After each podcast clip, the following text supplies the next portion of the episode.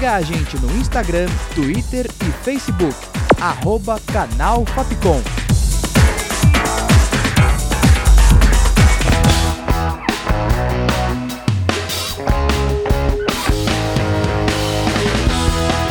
Rádio Fapcom. O som da comunicação.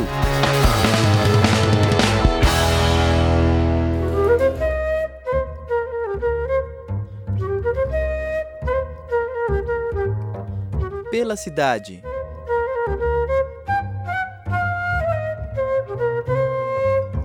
Olá, ouvinte. Eu sou a Gabriele Costa e começa agora mais um episódio do Pela Cidade.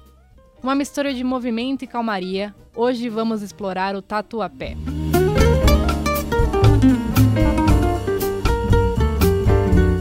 Foi em 1560 que Brás Cubas, fundador da cidade de Santos, sobe a Serra do Mar em busca de ouro e começa a explorar a região que hoje conhecemos por Tatuapé. O desenvolvimento do bairro foi lento e só a partir do final do século XIX que o cultivo de uva e as grandes chácaras agrícolas começaram a impulsionar o local. Já no início do século XX, as indústrias tomaram lugar e se mantiveram até meados dos anos 70, época que o êxodo para as cidades do interior do estado de São Paulo começou a acontecer. Depois dessa nova fase, a especulação imobiliária alavancou os terrenos da região, impulsionando o comércio de alto padrão e levando o bairro ao crescimento intenso.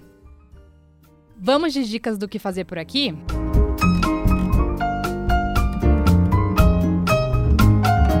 Na divisa do Tatuapé com a Vila Formosa, nasce a Escola de Samba Unidos da Vila Santa Isabel em 1952. Já em 1964, depois de se mudarem para uma vila de casas na rua Antônio de Barros, a escola passa a ser chamada de Acadêmicos do Tatuapé.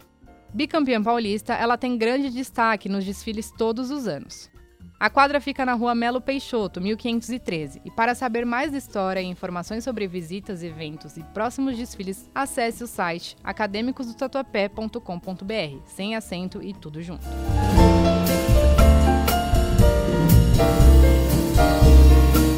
Parque Piqueri marca o bairro com seus quase 100 mil metros quadrados de área de flora. Desde arbustos, árvores de grande porte, o verde toma a região.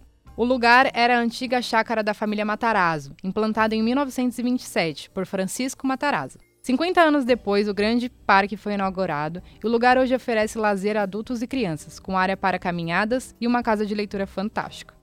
Localizada na rua Tuiuti, 515, o parque fica aberto das 6 da manhã às 6 da tarde, todos os dias da semana.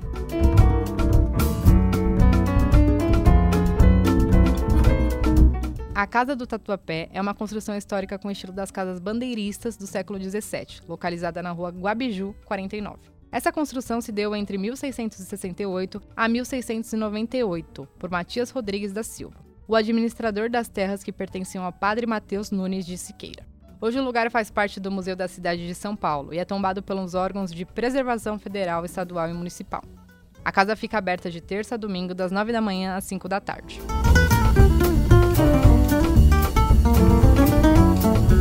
E todo esse passeio pede uma refeição caprichada. Na Praça Silvio Romero você encontra um dos dogões mais famosos de São Paulo. A praça fica no centro do distrito e é o coração do bairro. Comércios, alimentação, eventos culturais e até uma biblioteca estão à disposição de todos para aproveitar o lugar.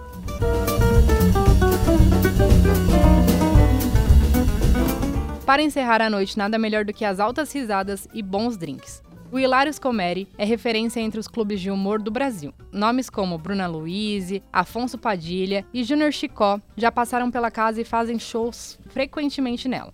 E para conferir a agenda é só entrar no site hilarios.com.br, sendo Hilários com H, dois L's e US no final. Espero que tenham curtido o episódio e não se esqueçam de nos seguir nas redes sociais com locução de Gabriele Costa, roteiro e produção de Júlia Lira, sonoplastia de Danilo Nunes e direção artística de Fernando Mariano. Essa foi mais uma produção da Rádio Fapcom 2022.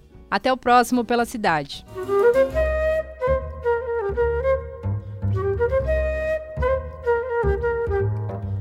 Pela cidade.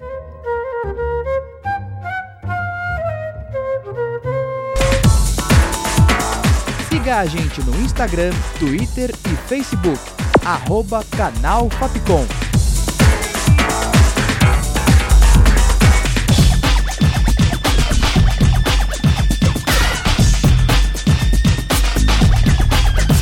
Rádio Fapcom.